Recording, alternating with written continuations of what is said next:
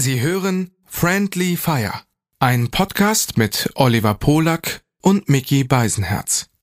Für den Inhalt von Oliver Polak ist ausschließlich Oliver Polak verantwortlich. Für den Inhalt von Mickey Beisenherz ist ausschließlich Mickey Beisenherz zuständig. Hiermit distanzieren sich die beiden schon einmal im Voraus voneinander. Du bist allein. Wer soll bei dir sein? Greif zum Telefon. Da sind wir schon. Dein auditives Disneyland. Bis es brennt.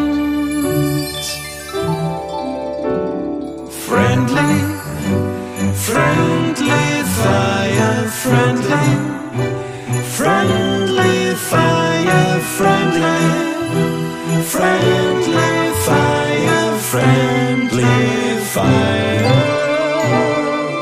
friendly fire.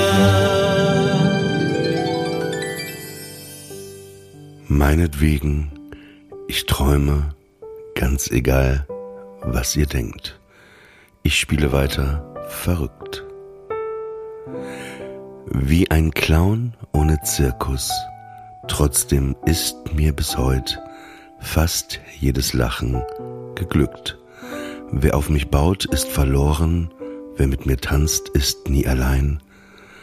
Auf dem Seil ohne Halt. Ich werd nie wiedergeboren, bin nie der, den ihr meint. Und vor allem, wer spinnt, wird nie alt. Ich habe genauso wie du meine Karte am Eingang bezahlt.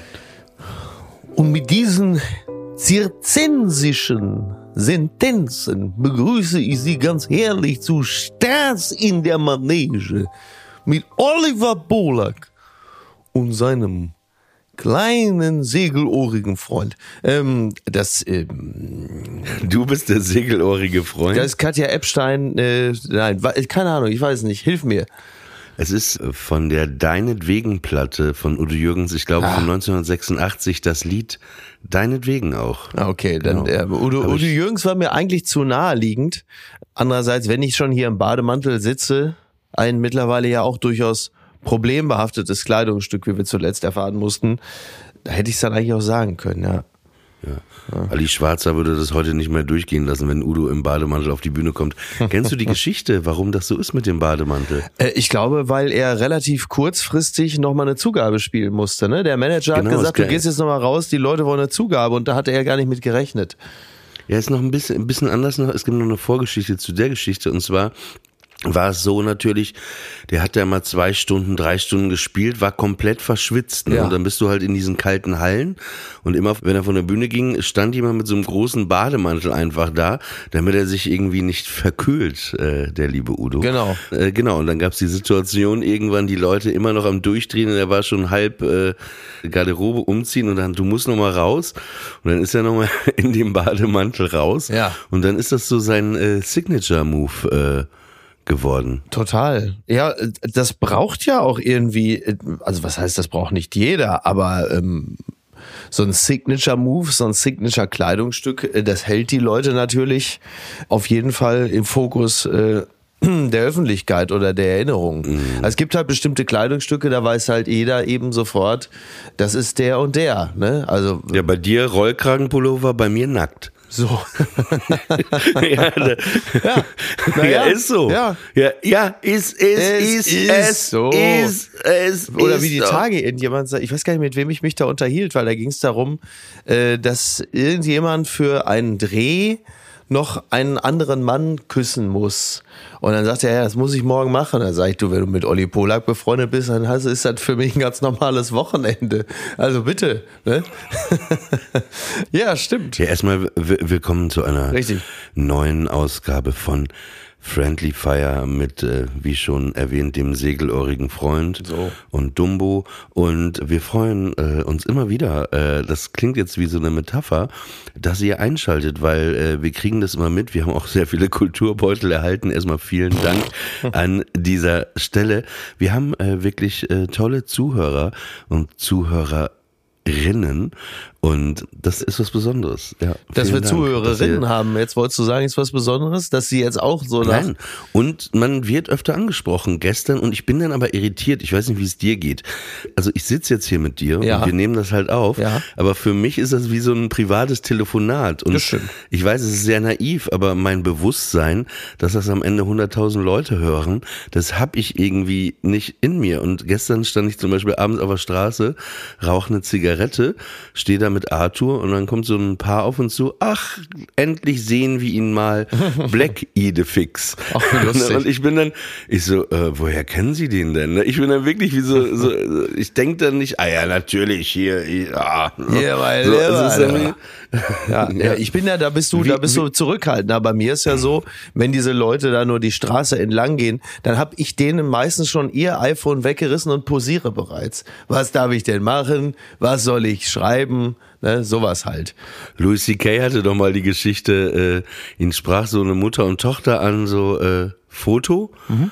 Und dann er so, ja klar, macht sie schon bereit. Nee, nee, äh, können Sie ein Foto von uns machen? Ja, Klassiker, Klassiker, klar. Klassiker auf jeden Fall. Wie ist das eigentlich, wenn ich eine jüngere Freundin hätte, ne? Mhm. Und sie würde mich gerne Daddy nennen, ne? Daddy oder Sugar Daddy. Ja. Und äh, wäre das okay, wenn ich dann sagen würde, du, das ist leider nicht möglich, ich habe Diabetes, aber du kannst mich Insulin Daddy nennen?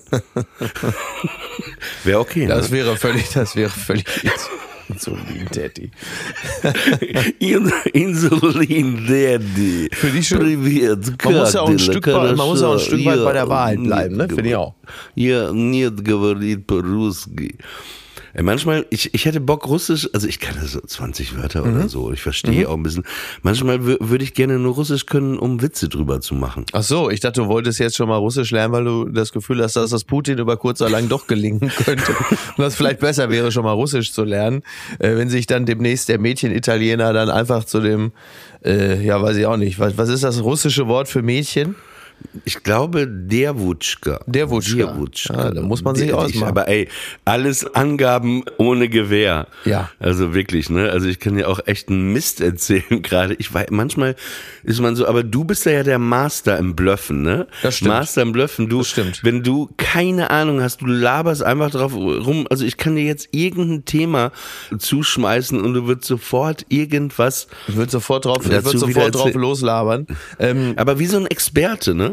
Ich sehe dich auch die ganze Zeit, ob Maischberger bei Deutschlandfunk und so, wo ich denke immer, also bei aller Liebe, ne? Was macht der da? Der hat doch überhaupt gar keine Ahnung. Ja, das Du denke sitzt ich ja da auch. einfach Ich hin, denke ich auch, du dann- Machst, ja, machst ein paar Sprüche, Ja. ne? Und alle freuen sich einfach, dass hier mal jemand mit Humor ist. ja. Und äh, Darfst halt nur nicht genauer nachfragen. Pointe schlägt Inhalte, ne? Du, du, die Pointe ist dann einfach immer so stark, dass alle, oh, den, da hat er jetzt aber. Und dann denkt keiner mehr nach, was hat er denn sonst noch gesagt, ne? Genau. Und einfach, ja, der ist nett, der war lustig und da bist du wieder weg. Darfst ne? halt nur nicht genauer nachfragen, weil dann hörst du plötzlich schon das Eis knacken. So, muss man noch so eine, eine kritische, eine kritische Nachfrage. Wie genau haben Sie das denn jetzt gemeint? Erklären Sie doch mal die politischen Zusammenhänge und dann hörst du schon so.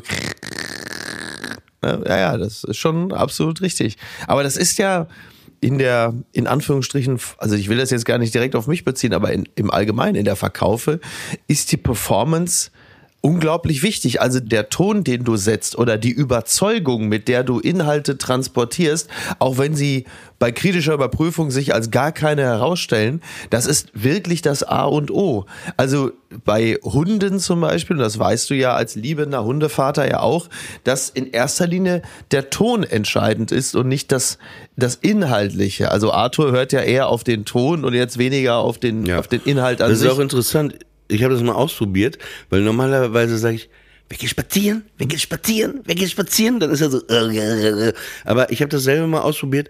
Wenn ich genau mit derselben Tonalität, Mhm. mit der Melodie rufe, ja, wie wird heute eingeschläfert? Ja, wie wird heute eingeschläfert? Ne, dann springt er genauso hoch und runter. ne? Also ist ihm halt genau, alles egal. Genau, und äh, äh, Der exakt. Ton macht die Musik. Exakt. Und das ist eben auch, Exakt. Und das ist auch der Unterschied, warum zum Beispiel auf der Bühne manche überzeugender sind als andere. Ich meine jetzt, das berühmteste Beispiel ist wahrscheinlich Mario Barth. Wollte ich gerade sagen. Ne, der- ich habe mir noch einen Clip heute Nacht angeschaut von ihm. Warum auch immer. Äh, kennst ja aber, ja, das kann ich dir erklären. Bei Wheels ist es doch so, du guckst dir vielleicht ein so, Comedy-Video ja, an, ja.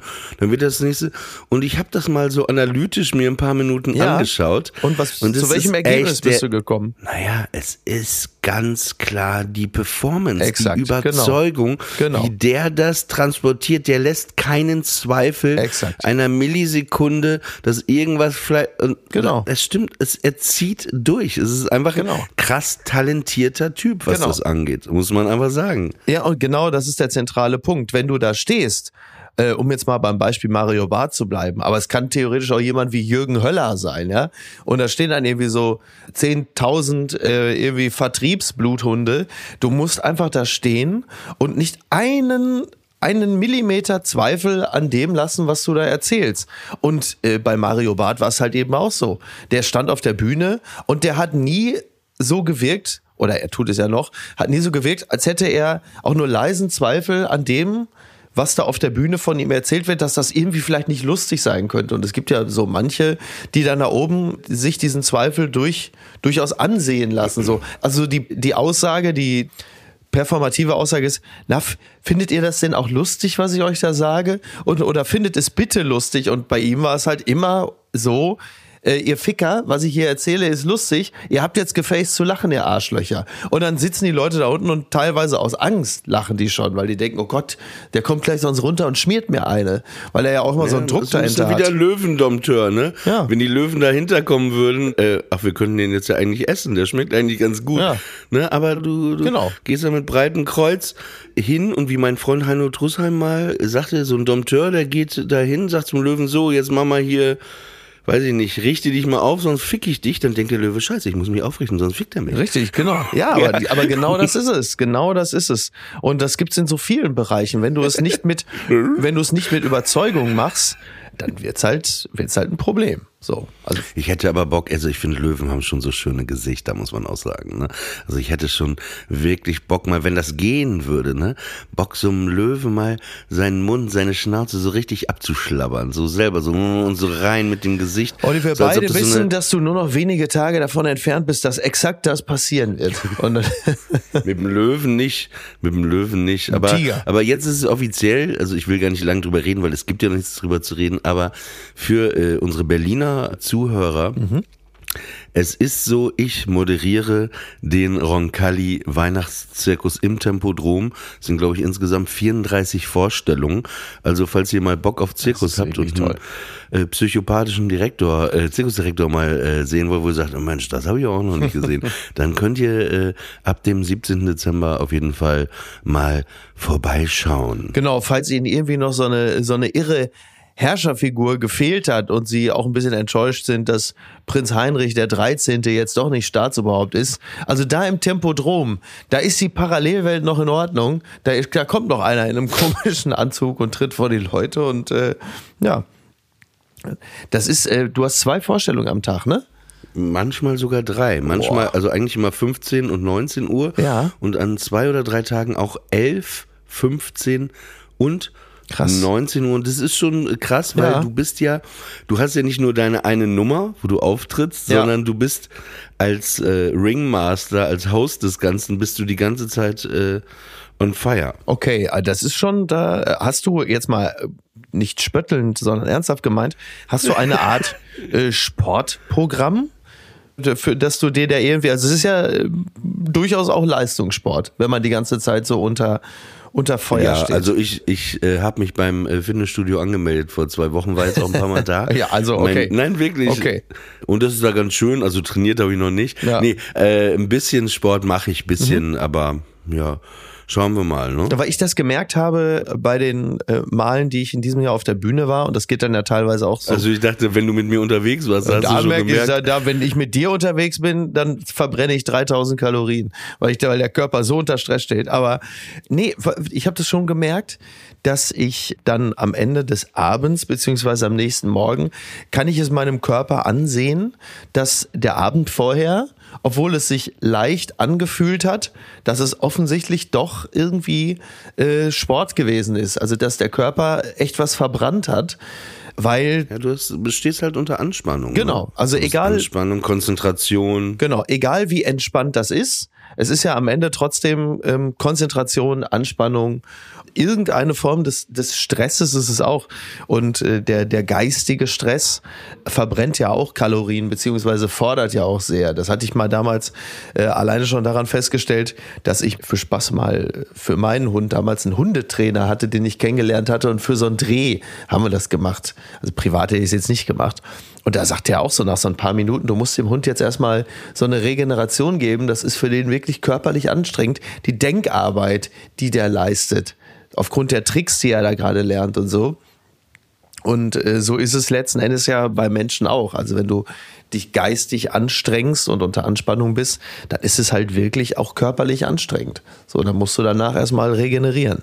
Du, du kennst das ja von deinen äh, Redaktionssitzungen äh, von RTL und so, wenn du da erstmal zwei Stunden in diesem traurigen äh, Raum in Hürth irgendwo so im Hinterzimmer sitzt, wo ein paar angebrochene Getränke und ein paar alte Plätzchen auf so einem traurigen Teller stehen und äh, der Konferenztischkeks schaut mich traurig an.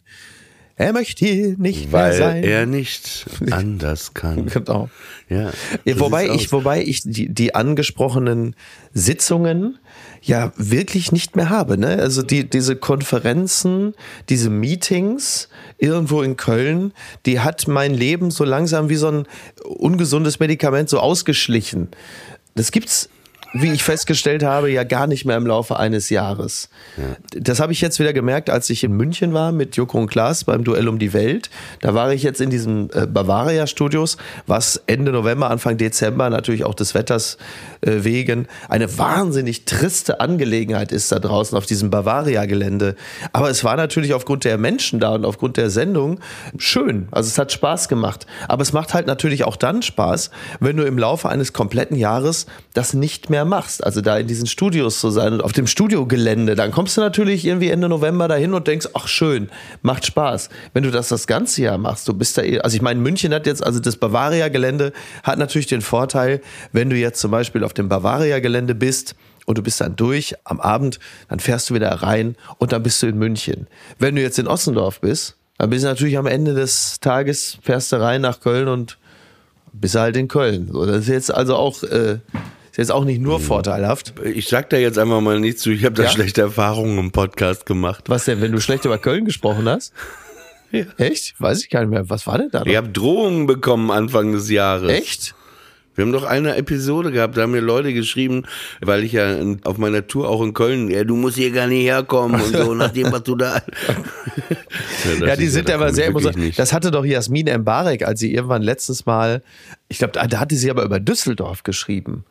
Da gab es ja, dann auch ja. hasserfüllte Botschaften. Hass. Und äh, klar, also bei Köln habe ich das natürlich auch schon, äh, schon erlebt. Nein, aber diese, diese, diese Konferenzen vor Fernsehsendungen, das habe ich dankenswerterweise echt hm. nicht mehr. Und da bin ich, ich könnte kaum glücklicher sein, als Weil man über diesen geht Umstand. da auch oft rein und weiß genauso viel danach wie vorher. Ne? Also es ist nicht, ja, oder, dass man oder, sagt, oder man weiß gut, immer noch genauso viel, aber das, das Freudvolle, was man weiß oder worauf man hoffen durfte, wurde einem dann auch noch ausgetrieben.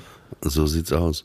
Worüber sprechen wir denn heute im Podcast? Was hast du denn äh, vorbereitet, Miki? Ja, natürlich wie, wie üblich nichts vorbereitet, aber ich möchte dir sagen, dass ich diese Nacht nur so halb gut geschlafen habe, weil ich äh, zu den Eltern gehöre, deren Kind gerade krank ist. Ich weiß nicht, du wirst es den Nachrichten vielleicht entnommen haben, dass es ja derzeit. Dass deine Tochter krank ist? genau, und das habe ich gestern noch. Du bist echt größenwahnsinnig geworden. Nee, du bist gestern wirklich, noch an die DPA das kann ich jetzt an dieser Stelle mal sagen. Ja. Du bist echt. Fehlt jetzt nur noch, dass du jetzt im nächsten Satz noch sagst, äh, meine Tochter, falls sie zuhört, liebe Grüße, ne? Sau gut. Nein, so, ich habe so natürlich, Geistes ich habe natürlich wie diese ganzen Geistesgestörten bei Twitter habe ich dann natürlich geschrieben, direkt bei Twitter. Lieber Olaf Scholz, meine Tochter ist krank, 40 Fieber, schönen Dank auch. Aber hat Karl sie Lauterbach. Fieber? Ja, also weil, genau, also das ist aber schon ein Krankenhaus, ne? Äh, es ist auf jeden Fall grundsätzlich berechtigt mit dem Kind in die Notaufnahme zu gehen. Ja, das stimmt. Aber wo ist sie denn jetzt gerade? Nicht, dass sie jetzt stirbt im Zimmer nebenan. Oliver. Und ich dann. Oliver. Nee, wirklich. Wo ist sie denn? Sie ist jetzt, Ich mach mir Sorgen. sie ist jetzt natürlich nicht mehr mit 40 Fieber und sie ist gerade in Obhut ihrer Mutter und äh, es geht ihr Okay. gut. So. Aber warum hast du denn dann nicht geschlafen? Naja, weil, warum hast du denn da die, du machst dir doch Sorgen, ist doch klar. Du willst ja wissen in der Ah, Nacht, wie läuft's. Okay. Ähm, ah, okay. Das ist ja äh, aufmerksam von dir. Na, das ist ja wirklich, ist ja geradezu edel, ne? Also, es, nein, ich will dir, ich will dir, Edel. ich, Ey, das, warte mal. Edel ist verboten, das Wort. Haben wir doch schon mal gesagt. ja, aber Wenn im, aber im Zusammen, edel- aber, aber Augenzwinkern ist es ja wohl noch nein. erlaubt. Augen. Und und das Wort Augenzwinkern Das ist auch ist auch verboten.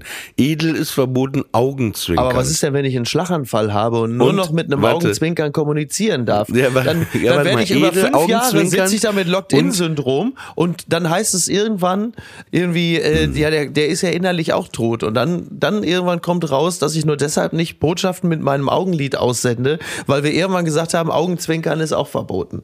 Und ich wollte mich Äh, dran pass halten. auf. Ja. Edel, Augenzwinkern und äh, wenn man einen Satz startet mit, also ich bin ja so ein Mensch. Ich bin, oh, Also die drei- ich bin ein Mensch, der, ja, die das, drei ich Sachen bin ein sind Mensch, auf jeden der, Fall äh, ja.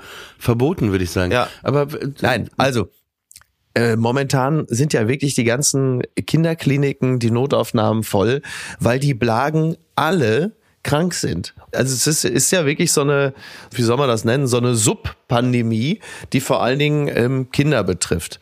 Und das ist bei unserer kurzen halt eben auch so. Die Kleine hatte zwischenzeitlich immer mal wieder so 38,5 oder so. Dann war sie auch mal nicht in der Schule. Und jetzt habe ich, und das zählt im Laufe der Jahre lernst du ein paar Dinge extrem zu schätzen.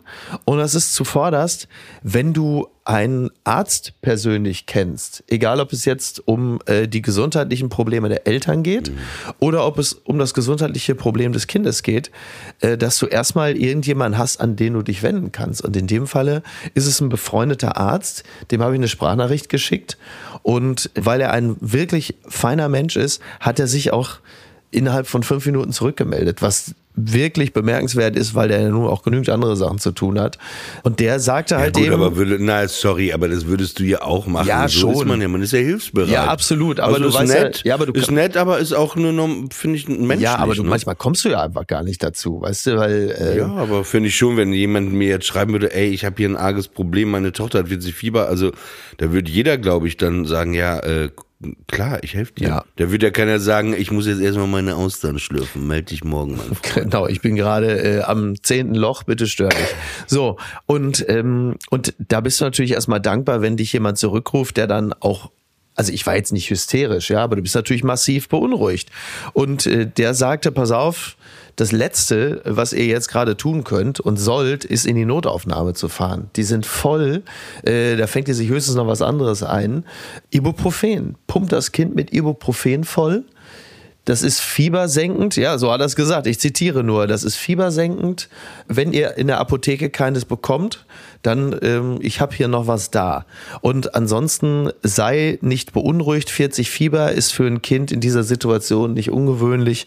Das ist gerade so. Die, Kli- der sagte, ey, du glaubst nicht, wie häufig ich mit Freunden und Bekannten alleine dieses Gespräch im Laufe eines Tages führe. Das haben derzeit alle.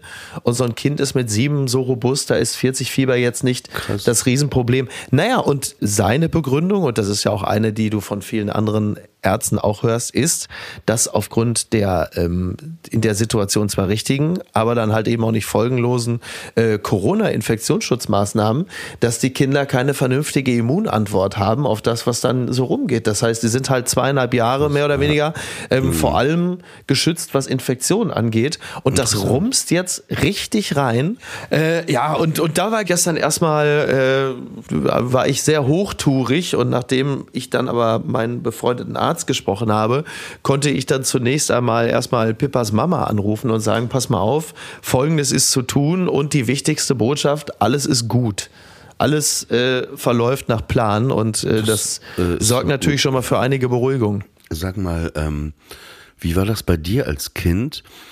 Wenn du krank warst, wenn du Fieber hattest, Ja. hohes Fieber, Ja. erinnerst du dich daran, wie das war? Ich erinnere mich daran, wie meine Mutter das beschrieben hatte, denn ähm, offensichtlich im Gegensatz zu meinem Bruder war ich ein sehr ruhiger äh, Kranker. Das heißt, ich war sehr still und habe mich einfach nur still zurückgezogen und habe jetzt keinen großen Alarm um, um meine Erkrankung gemacht. Also ich habe nicht irgendwie andauernd nach meiner Mama geschrien oder habe gesagt, wie schlecht es mir geht. Also Kinder, ähm, es gibt ja welche, die dann auch äh, intensiv leiden und weinen. Und bei mir war es so, ich habe mich einfach zurückgezogen. Ich habe gesagt, ich gehe äh, in mein Zimmer oder ich gehe ins Bett und äh, wollte einfach nur meine Ruhe haben. Also ich bin da niemandem in Anführungsstrichen zur Last gefallen.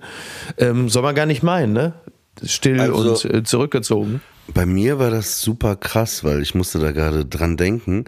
Bei mir war schon was echt krasses, wenn ich als Kind hohes Fieber hatte, dann ähm, habe ich ganz starke Angstzustände bekommen. Also ich erinnere mich da auch noch dran, weil das so schlimm war. Mhm. Und ich habe fantasiert. Ich habe richtig krass fantasiert. Mhm. Also, und das war auch richtig die Hölle, was ich da fantasiert habe. Und das waren Todesängste. Oh Gott.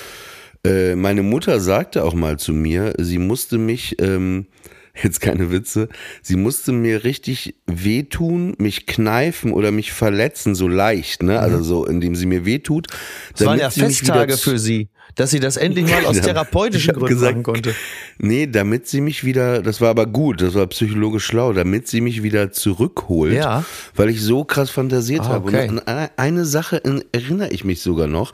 Ich meine, ich, ich denke, das hat das damit zu tun, dass mein Vater im Krieg war mhm. und man vielleicht diese Geschichten, Unterbewusstsein, bla, es gibt da, glaube ich, Psychologen, die es besser erklären können.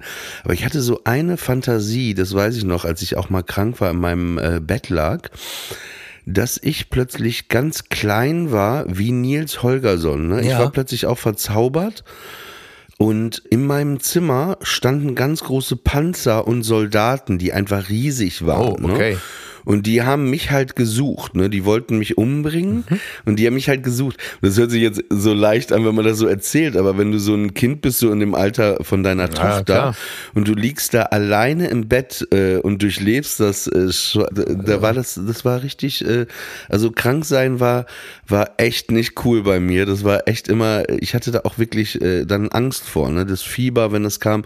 Was natürlich immer schön war, war, wenn man wieder äh, gesund wurde, ne? Wenn man merkte, es will, man kann wieder was essen.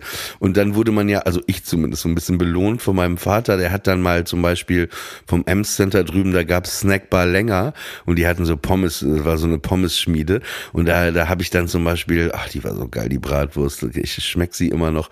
Dann hat er mir so eine Bratwurst, äh, Currywurst, Bratwurst äh, und Pommes geholt. Und das war geil, ne? wenn man wieder gesund wurde und dann hat man was, ne? Ja, man dann auch dann so ein bisschen entschädigt wurde für den Krankheitszustand. Ja, war, war seine Reparationszahlung für meine schlimmen Fantasien, dass er mir eine Currywurst äh, Pommes Aber muss ja für deinen als, Vater äh, auch nochmal besonders gewesen sein, da er ja auch eine relativ starke Erkrankungshistorie immer hatte. Ne? Der hat ja, äh, wenn ich das alles richtig erinnere, dann ist er ja recht häufig krank gewesen. Da muss er sich auch nochmal anders mm, eingefühlt haben. Nee, der war eher, der war nicht krank, der war eher Hypochonder, also natürlich psychisch, wenn du sieben Jahre äh, in Gefangenschaft. Äh, Aber er konnte Nazis doch krankheitsbedingt warst, doch auch nicht äh, nach New York oder so, ne? War das nicht so? Also ja, das war, als er äh, aus dem äh, KZ kam. Im KZ hatte er äh, Typhus, genau. Okay, da ist er und, längst äh, wahrscheinlich auch nur wirklich nicht der Einzige gewesen da. Und genau, und äh, dann hatte er Flecken auf der Lunge und er wollte mit meiner Tante, die ja heute in New York lebt, die wollte wollten gemeinsam äh, Deutschland verlassen. Und er war dann äh, noch zu krank äh, da und äh, die Amerikaner haben ihn dann nicht einreisen lassen. Und da war das so emsländische Mentalität, dass er zu meiner Tante sagte, ja komm, fall du mal vor, ich komme dann irgendwann nach, ne, so emsländisch, aber der kam dann nicht, aber, aber er war, er war jetzt nicht äh, regelmäßig krank, aber er war, er hatte sehr viel Angst vor Krankheit und äh, Hypochondrie, ich weiß gar nicht, äh, ob das, ähm, also in diesem Fall richtig ist, weil er, er war ja auch, äh, was bestimmte Sachen anging, äh, gebrechlich und hatte da eben eine, eine Vorgeschichte, aber war immer sehr, äh, war für ihn auch äh, sehr schlimm. Also, also er war Hypochonder, aber schon einer von denen, die auch ernsthaft krank waren, ne? ja. Ist doch genau. wie so ein Paranoiker, der dann von allem auf der Straße abgestochen wird. Ja. Und dann so das Letzte, was er denkt, ist, hab ich doch recht gehabt. Ja, aber, aber krank sein, ich habe das heute aber immer noch. Also ich habe das, äh, wobei ich hatte das schon mal, ich war sehr krank mal vor, vor drei Jahren und äh, da war eine Situation, irgendwie hatte mein Arzt mir ein Medikament verschrieben, aber ich habe viel zu viel davon genommen. nee, nee, und es war aber wirklich, und dadurch habe ich plötzlich auch voll fantasiert. Also es war wirklich vor ein paar Jahren. Und da hatte ich eine Ex-Freundin, mit der ich nachts telefoniert habe, und die hat das dann geschnallt, ne? Ja. dass ich äh, da komplett, äh, also so wie damals als Kind auf dem falschen Weg war. Ja. Und die merkte auch, ey, ich muss den jetzt zurückholen.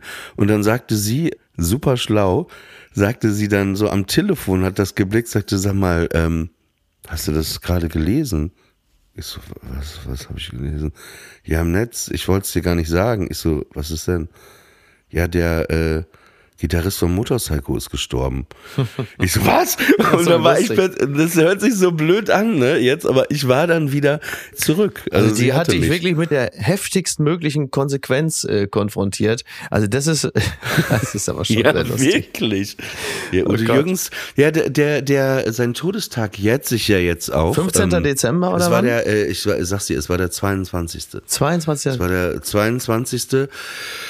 2014 und das werde ich auch nie vergessen. Da war ich absurderweise mit meinem äh, Freund Daniel äh, und meiner damaligen Freundin Nina, Sid, äh, waren wir im äh, Zirkus äh, Roncalli und dann sind wir danach, das muss so, weiß ich nicht, 9 Uhr abends gewesen sein.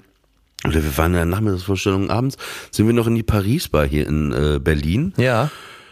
Und dann rief mich mein enger Freund Dimitri, der ja auch der persönliche Assistent live war, äh, über 20 Jahre von Udo, rief mich weinend an und ähm, sagte, dass Udo tot ist. Ne? Und ich hatte das noch nicht äh, online und, und dann habe ich natürlich sofort Handy angemacht und äh, das war zu viel. Das war, das war wirklich, weil ich hatte ihn noch ähm, sechs Wochen vorher äh, getroffen. Wir kannten uns, waren in Leipzig äh, noch etwas trinken nach einem Konzert. Und da weiß ich auch noch bei der Verabschiedung, da haben wir uns, ähm, ja, haben wir uns umarmt, ne, gesagt, komm mal her und so, ne. Und das war dann schon echt, ähm, ich war, ich musste dann alleine sein, habe ich zu Nina und Daniel gesagt. Äh, ich, ich muss jetzt erstmal, ich muss jetzt erstmal klarkommen. Das hört sich so absurd an, aber äh, das war jetzt ja eben nicht nur das Fantum, also dass seine Musik natürlich eine große Bedeutung für mich hat Ja. und hatte. Es war dann wirklich jemand, den du auch kanntest, ne? Und der war da wirklich, der war ja auf Tour auch. Ich hatte ihn gerade äh, zweimal gesehen, einmal in Frankfurt und Leipzig. Und äh, dann bin ich erstmal zwei Stunden irgendwie durch äh, Charlottenburg erstmal gelaufen. Ne? Musste erstmal an die frische Luft, ne? Einfach. Nee, und dann, äh, ja, dann, dann war das halt so, ne? Und es war aber. Er wurde ja, er wurde ja, er wurde ja von von Menschen aus seinem persönlichen Umfeld, weil für mich war das ja so, ich habe ihn ja so wahrgenommen, dass er da äh, irgendwie rund um den Zürichsee spaziert ist und dann halt einfach äh, an einem Herzinfarkt verstorben ist, was ja auf der Oberfläche zunächst einmal ja finde ich mit die wünschenswerteste Art ist, aus dem Leben zu treten. Aber so nach allem, was ich so gelesen hatte, war er aber so in diesen in diesen letzten Wochen, Monaten, Jahren, Fragezeichen, relativ unglücklich. Hast du ihn auch so wahrgenommen? Also deckt sich das so mit dem, wie, wie du es wahrgenommen hast?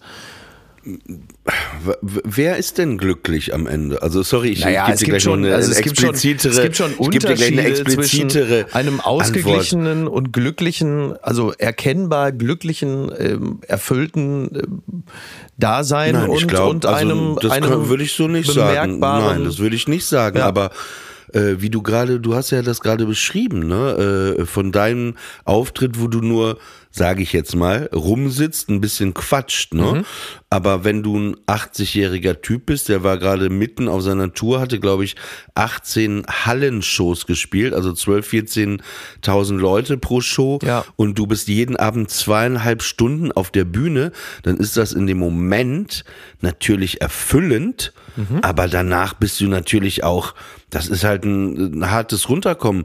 Und natürlich habe ich ihn auch manchmal ähm, erlebt, dass er dann danach äh, ne, also der war jetzt nicht äh, unzufrieden oder unglücklich, aber dass du dann eher äh, leer bist, ne? Aber das kann ich überhaupt, äh, das habe ich überhaupt nicht so wahrgenommen, dass er unglücklich ist. Aber es ist grundsätzlich, glaube ich, bei Künstlern oft, dass da grundsätzlich sehr starke Emotionsschwankungen sind. Oft, ne, eben dieses Gefühl, was man. Er hat ein Lied absurderweise geschrieben auf seinem letzten Album, also wo- wozu er diese Tour äh, gemacht hat die hieß ja auch absurderweise mitten im Leben. Mhm. Und das Lied hieß 10 nach 11. Und ich äh, werde mal ein paar Textzeilen hier. Äh, das beschreibt genau das, was ich gerade so versucht habe auch zu erklären. Der letzte Ton gesungen, der letzte Akkord verklungen, das letzte Autogramm geschrieben. Fühl mich wie übrig geblieben. Ich zieh in der Garderobe den Bademantel aus. Die Roadies schieben mein Klavier aus dem Saal hinaus. Der Applaus und all die Lieder sind im Nirgendwo Verhalt, ein Schluck Weißwein ist noch da, nicht mehr ganz kalt.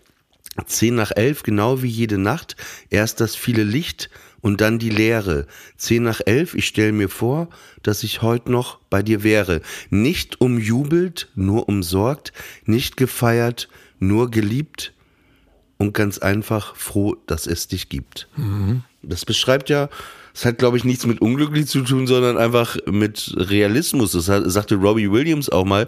Wie willst du das als Mensch verkraften? Du spielst irgendwie so eine riesige Fläche in England, 100.000 Leute jubeln dir zu, du kannst alles machen, du bist wie Gott eigentlich. Und dann sitzt du alleine in deinem Hotelzimmer. Und ich meine, diese Spannweite dazwischen, ne? wie, wie soll das ein, ein Mensch, äh, also, äh, ne? Da musst da du mental du ja, schon sehr stabil ja, sein, um das äh, ja, klar ja, zu genau. Und das, und das ist natürlich hart und ich kann mir vorstellen, dass das sich in ein krasses Loch das ist halt krass, ne? Also daraus ein Glück zu generieren, weil das Glück hast du natürlich in dem Moment, aber dieser tiefe Fall und es geht da, wie bei vielen Dingen, glaube ich, auch immer um die Balance, das Gleichgewicht. Ne? Und deswegen gibt es ja viele Künstler auch. Nehmen wir jetzt zum Beispiel mal Tina Turner, ja. die sich ja irgendwann zurückgezogen hat äh, und ich glaube mit einem Deutschen oder mit einem Schweizer verheiratet ist in so einem kleinen Deutscher. Dorf. Deutscher, aber sie ja. lebt mit einem Deutschen in, in der, der, Schweiz, Schweiz genau. in so einem genau. kleinen Dorf. Und ähm, Erwin weil Bach. du einfach vielleicht sagst, ey, ich, ich möchte das nicht, ich kann das nicht. Das ist ja. Das macht mich so nicht glücklich, weil das Glück auf der Bühne, aber dieses danach. Ja. Ja, also es gibt ja eine ganze Reihe äh, von Künstlern. Da ist im Grunde genommen so das ganze, wie soll man sagen, die ganze Verfasstheit ist wie so ein Eimer mit einem sehr großen Loch. Und äh, wenn du da vor so vielen Leuten auftrittst und die dich alle bejubeln, so als kollektive Umarmung, dann füllt sich der Eimer einmal so bis so bis zum Rand. Und der entleert sich aber aufgrund dieses relativ großen Lochs so rasend schnell wieder, sodass in dem Moment, wo diese Leute dann da allein auf ihrem Hotelzimmer sitzen, der Eimer schon fast wieder leer ist. Und das ist, äh, das ist einfach bitter, dass es nicht gelingt, das Leben oder das Dasein mehr genießen zu können. Ja, es hat auch viel mit Sehnsüchten auch zu tun. Ne? Man denkt immer, hey, wenn ich das habe mhm. und wenn das passiert, dann ist alles in Ordnung. Ne? Ja. Aber das ist ja oft, oft ein Trugschluss, Total. weil dann hat man das, wo man sich vielleicht Jahrzehnte oder Jahre nachgesehnt hat, ich möchte erfolgreich sein, ja. ich möchte das. Und plötzlich merkst du, ey, das macht mich jetzt aber auch nicht glücklich. Ich, ich finde, Sehnsüchte halten einen auch oft ab, im Hier und Jetzt zu sein, weil manchmal Klar. sehnt man sich vielleicht nach etwas ja. und sieht das irgendwo, oh, wenn ich das habe, aber manchmal ist man nur so mit diesen Sehnsüchten und mit der Ferne beschäftigt, dass man das um sich rum, was da ist, überhaupt nicht wahrnimmt, weil man nur permanent in diesen Sehnsüchten ist.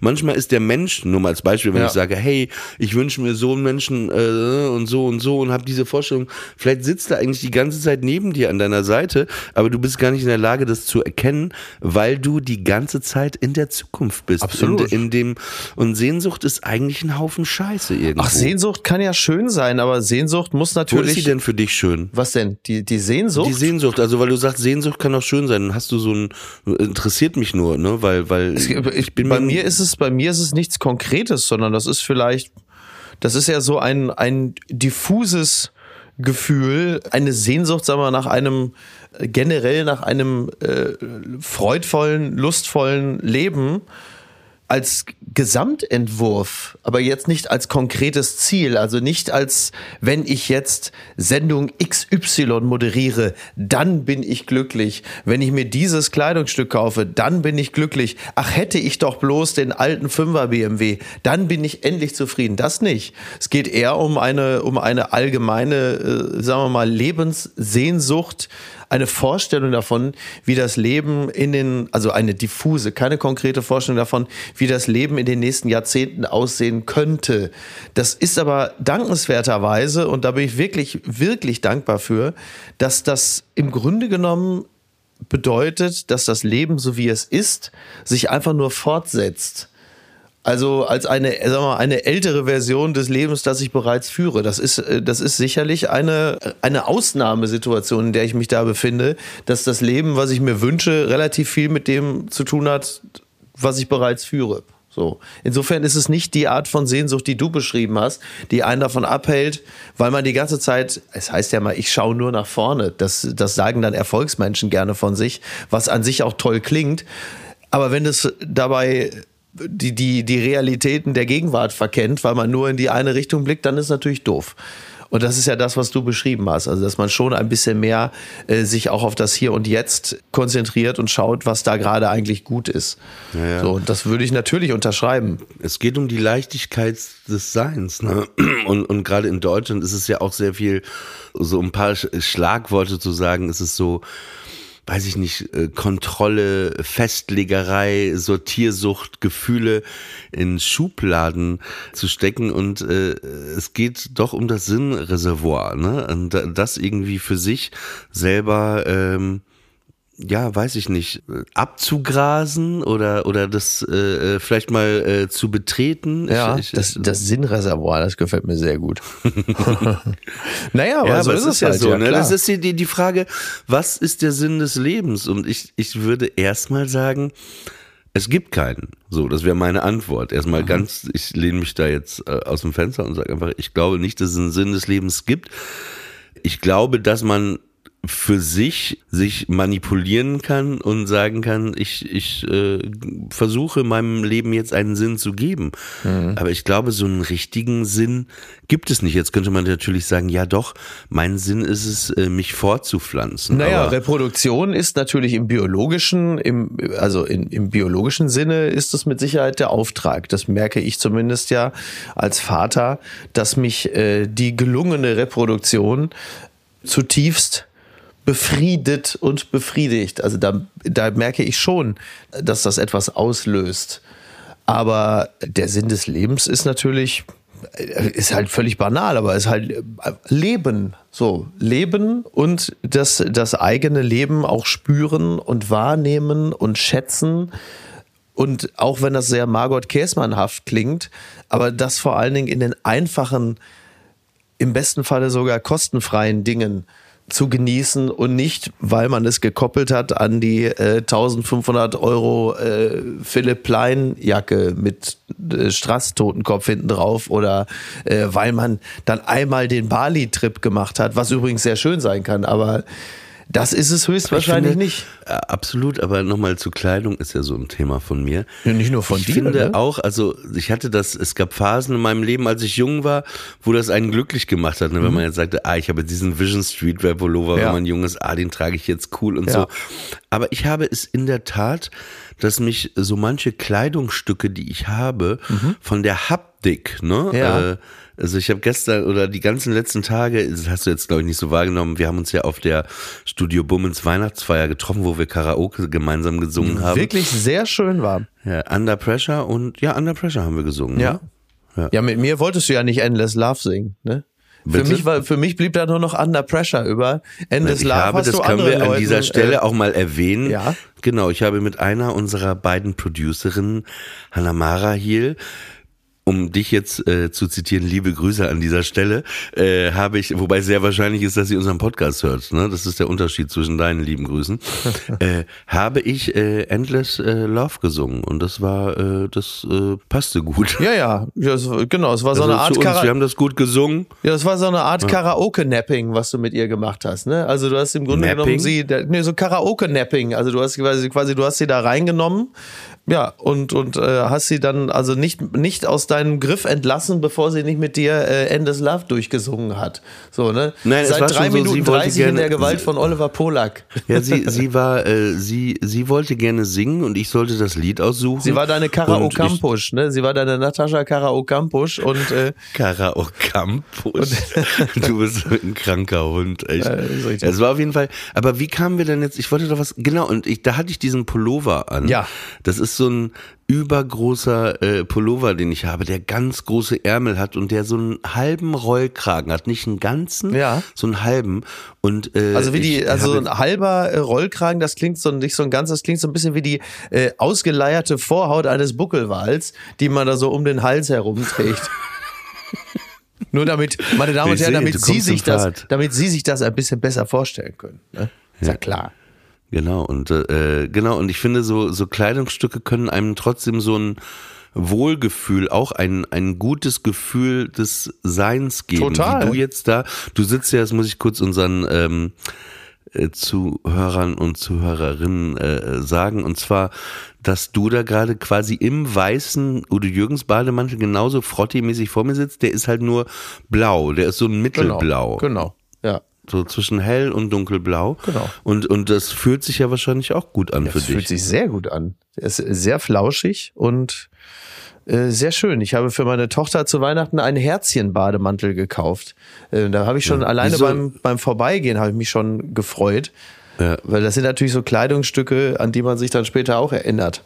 So ein Kleidungsstück kann wie eine Umarmung sein und genauso, wo du über deine Tochter sprichst, das Wort Papa, ne? Mhm. Einfach nur das Wort Papa ist ja auch wie eine Umarmung. Ne? Ich finde das nämlich in Deutschland so befremdlich. In keinem Land habe ich das erlebt, dass Leute, äh, manchmal auch Kinder, ihre Eltern beim Vornamen nennen. Ja, ne? fürchterlich. Also die Rufe finde ich auch fürchterlich, weil, weil wie gesagt, ich, glaub, ich finde das Wort Mama oder Papa ist einfach wie eine Umarmung. Ne? Na, darin steckt so, ja auch in, der, in dem Vornamen, das können wir vielleicht beim nächsten Mal nochmal durchdeklinieren, aber in der Nennung der Eltern beim Vornamen steckt ja auch immer so ein bisschen so die implizite Botschaft, das ist nicht mein Vater, das ist mein Freund. Und da äh, würde man ja immer sagen, also ich zumindest, nee, das lassen wir gleich mal sein. Ich bin nicht dein Freund, ich bin dein Vater. Und äh, diese Rollenverteilung darf auch gerne so bleiben. Das macht es in der einen oder anderen Situation leichter, sich im Leben zu orientieren. Würde ich jetzt mal, würde ich jetzt mal sagen. Jetzt sind wir, sind wir aber schon am Ende angekommen. Ja, was machst du denn heute noch? Ich hatte eigentlich überlegt, äh, ins Ruhrgebiet zu fahren, zu meiner Mama und mit ein, zwei Freunden äh, das Viertelfinale zu gucken, aber es schneit hier gerade. Ich weiß nicht, ob ich mit dem Auto überhaupt über die Autobahn fahren will. Bin mir nicht ganz sicher. Dann wünsche ich dir äh, auf jeden Fall und auch euch zu Hause, was auch immer ihr vorhabt, was du vorhast, ein gutes Restwochenende und äh, nächste Woche wieder selbe Welle, selbe Stelle. Aber sowas von. Mickey Beisenherz, Oliver Polak, passt auf euch auf, bleibt gesund. Macht's gut, ihr Idioten. Oh, Entschuldigung, das ist mir so rausgerutscht.